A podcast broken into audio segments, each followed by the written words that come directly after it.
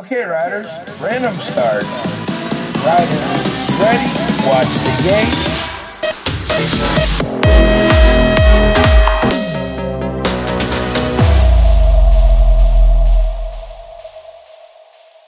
Hola amigos del BMX, bienvenidos a un nuevo episodio de BMX Podcast. Mi nombre es Pablo. Y aquí Raúl, episodio 59, casi ya a punto de los 60. Y tenemos a Megan Belanger de Canadá, si no estoy confundido, de Canadá. La cual no tengo ni idea de quién es. A mí tampoco me suena, ¿Para qué no he escuchado su nombre en mi vida. Raúl, ¿de qué vamos a hablar hoy? Episodio que hemos dejado dos días porque teníamos trabajo que se nos salía, que se nos salía por, por, por las orejas. Sabemos que estamos llegando un poco tarde, pero hay una carrera que organizar, tío. ¡Carrera! ¿Qué? Que vamos a hacer un resumen de nuestra primera carrera. Qué guay, tío. Estoy- Eh, carrera en agosto, pasado 28. Primer campeonato de la Liga LBR el pasado 28 de agosto en agosto. Y, y nada, Raúl, cuéntame, ¿qué pasó? ¿Cómo fue? ¿Cómo estuvo? Eh, no había corrido nunca una carrera de punt track, ni la verdad es que pensase que lo iba a hacer tampoco nunca. Eh, sin embargo, me lo pasé de puta madre, ¿eh? Sí, yo también me lo pasé genial. Eh, para el que no estuvo, bueno, para el que no estuvo, eh, vamos a contar así un poco el funcionamiento. El, se hicieron, bueno, se hicieron, se iban a hacer dos mangas, dos vueltas clasificatorios por tiempo. Trabajamos con una valla de salida eh, hecha por, por Pep Blasco y Paco,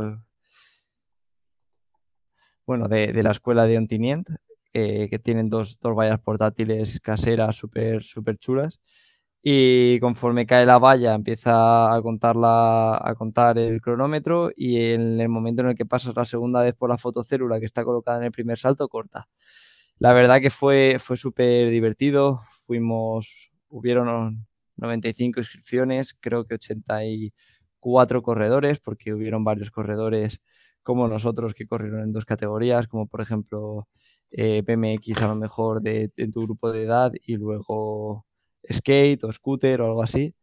Y las categorías fueron chicos hasta 6 años, eh, de 7 a 9, 10 a 12, 17 a 30. 34, 35 y más élite, skate y scooter hasta 14 años, más de 15 años y más. Eh, esas fueron todas las categorías. Y, y nada, guay. Eh, los niños lo pasaron súper bien. Yo todo lo que, todo lo que recuerdo, todo lo que hemos leído, todo lo que hemos escuchado por ahí era, ¡buah, qué bien lo pasé! Qué bien lo pasé el sábado, la gente nos lo decía, no sé. A la gente le gustó mucho.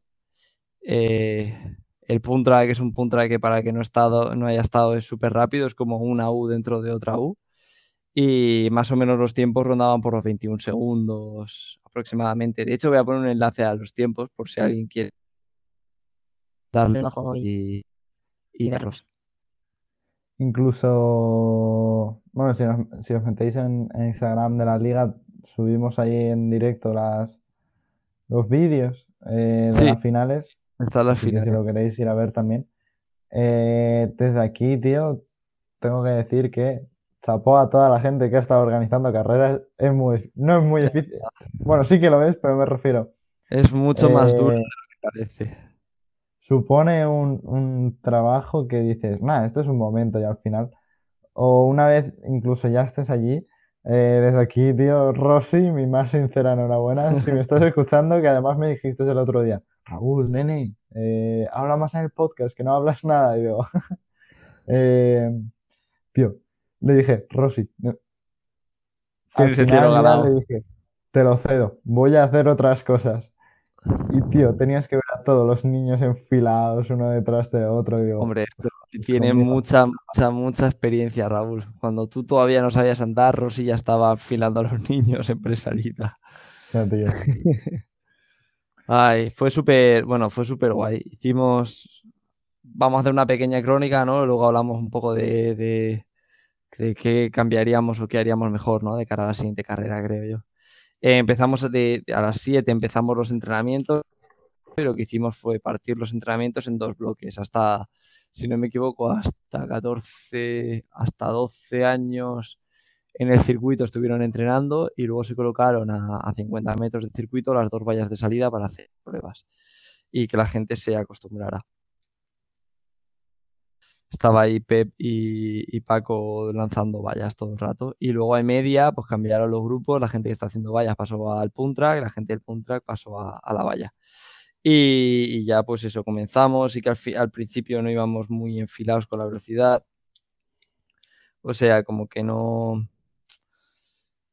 Las primeras 10 vallas costaron un poco sacarlas rápidas, pero a partir de ahí una, otra, una, otra. El, el, equipo hizo un trabajo excelente. Eh, Pepe animó la fiesta como si no hubiera un mañana. Sí que quisimos hacer la carrera nocturna y eso pues, mm, tuvo un par de, pegas que de cara a la siguiente carrera hay que solventar.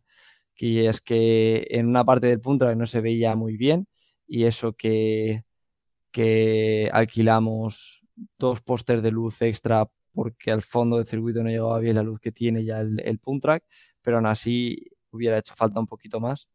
De hecho, yo en, la primera vuelta de ir enfilando a todo el mundo de te toca a ti, luego a ti, luego a ti, y poniéndonos en orden, me, di cuenta que iba yo al siguiente y digo, hostia, me subí y hice la primera vuelta y sí que no vi nada en la curva y de hecho me salí de la curva porque no, podía ver nada. ¿En qué curva? ¿En la tercera o la primera? En la, primera, la segunda eh, recta. ¡Hala! Pues macho, mira que yo soy un quejica que siempre por las noches no veo. Llevaba lentillas, pero no llevaba gafas, o sea, no llevaba las gafas encima. Y yo no lo noté tan mal. De hecho, la primera vuelta lo bien, pero es que la segunda lo pete. Eres un quejica muy grande, tengo que decir. Y, bueno, el, Silencio, silencio en la valla, silencio. En la valla, pero si la valla no dije silencio ni nada, si estaba No, no, lo digo siempre que estamos entrenando o algo. Silencio. Sí, soy lo peor para eso. Eh, luego, la otra cosa donde, pues donde sufrimos ahí un poco fue pues que empezamos a las 8 las carreras y había muchísimos más corredores de lo, de lo que esperábamos. Nosotros planeamos tiempo y todo juntando con 60 inscritos. ¿no? Nadie se esperaba que un fin de semana de agosto, un último fin de semana de agosto, en agosto, teniendo la Copa de Europa al fin de semana siguiente y demás, tener casi 100 participantes fue brutal.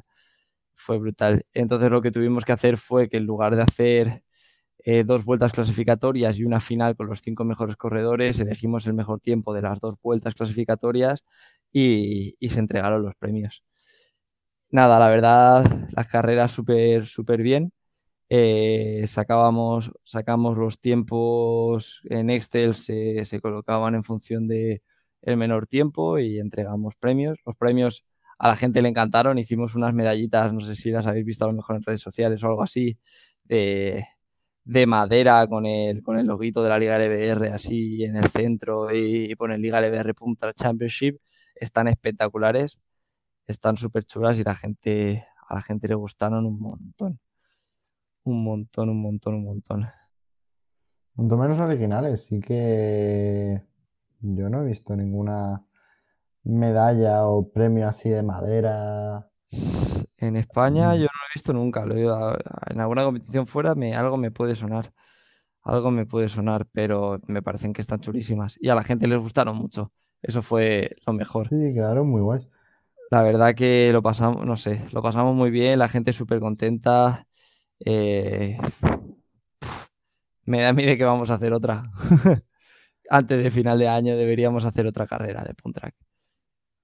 Vamos a ver. Ha ido veremos fechas, mejor de lo que pensábamos. Veremos fechas. Dime.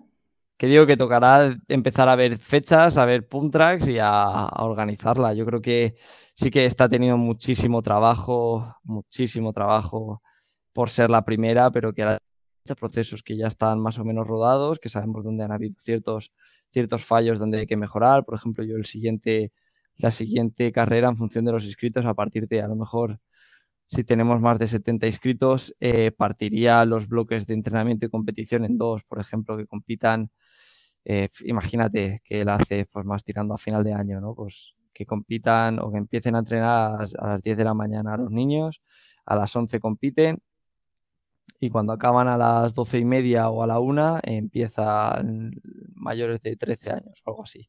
Habría que mirarlo en función de los inscritos, pero yo creo que eso es muy buena opción para que la gente no esté ahí esperando todo el tiempo. Y Sí, al final el problema también es que en agosto no puedes meter a, a un montón de gente a montar ya, al mediodía. Si ya. en vez de un Si sábado lo haces un domingo, nosotros que estuvimos montando, problema. acuérdate que estuvimos montando y desmontando las carpas, bueno, montando todo lo que es el decorado a las, a las 4 de la tarde y era inhumano.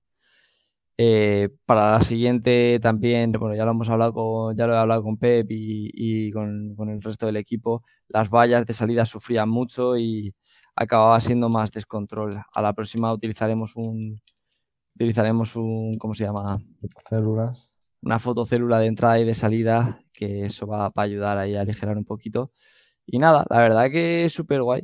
De... Iba, iba a decir algo. Ah, sí, montamos también la primera tienda de, de BMX Brand, iba a decir antes. Sí, Eh, tío, a la gente le ha gustado mucho. A la gente le ha gustado la marca, sí, estoy. Tengo ganas de que llegue, de que llegue Zaragoza, de que más gente todavía vea la, la marca, de que, yo qué sé, Ahora no sé, todavía están un Zaragoza. poco top secret, ¿no? Porque apenas no nos ha dado tiempo, hemos tenido O tanto sea, trabajo que no, no podía hacer una sesión de fotos en condiciones y la gente no ha visto nada, solo ha sido la gente que ha podido venir a, a correcto. la carrera de Ghost. Así que O sea, tengo, en Zaragoza no es tengo que sea que top secret, sino que hay que, hay que preparar mucha filosofía de marca, muchas sesiones de fotos claro. y demás, y ir subiendo, editando. Y bueno, paso a paso, todo llega. Como el fin de este podcast, que podría llegar ahora mismo, ¿no? Sí, Bueno, largo muchísimas gracias por escuchar. Si os gustó. Bueno, me han pedido que mande un saludo hoy. Saludos Eh, a. eh, eh, novedad. Sí, sí, sí. no, me la había visto venir, a el Mon a Pedals TV y O a gusta BMX en Instagram, darles un, un, un follow. O sea, un, un, un follow, no, darles un. Que sigáis a la cuenta, na- narices. Y nada, las inscripciones están abiertas para la ronda Zaragoza. Terminan el día el miércoles 7 de septiembre. No os lo perdáis porque va a ser brutal. Nos vemos en el próximo podcast el viernes. Un abrazo. Adiós.